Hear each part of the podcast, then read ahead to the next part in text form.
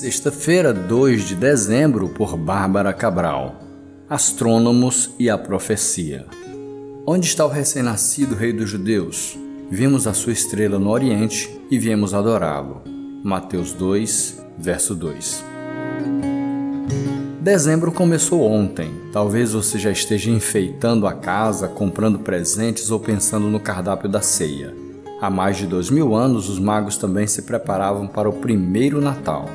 A Bíblia não diz seus nomes, se foram reis ou quantos eram, mas revelam que eram sábios homens do Oriente, provavelmente da Babilônia, e entendiam de astronomia.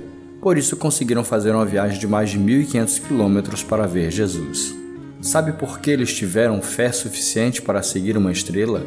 Eles tinham uma promessa. Mais de 400 anos antes do nascimento de Cristo, Daniel viveu na terra dos magos e deixou uma profecia sobre a chegada do Messias. Os magos também conheciam a profecia de Balaão.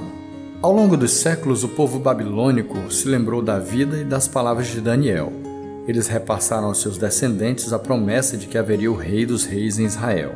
Por meio da promessa, a salvação alcançou os gentios. Homens pagãos se renderam aos pés do Filho de Deus para adorá-lo. Quem seriam os sábios de hoje em dia? São aqueles que estão longe da salvação, mas a procuram. Que tenhamos uma vida digna perante a sociedade que sejamos profetas anunciando a palavra aos que estão distantes da estrela da manhã, o Cristo encarnado e ressurreto.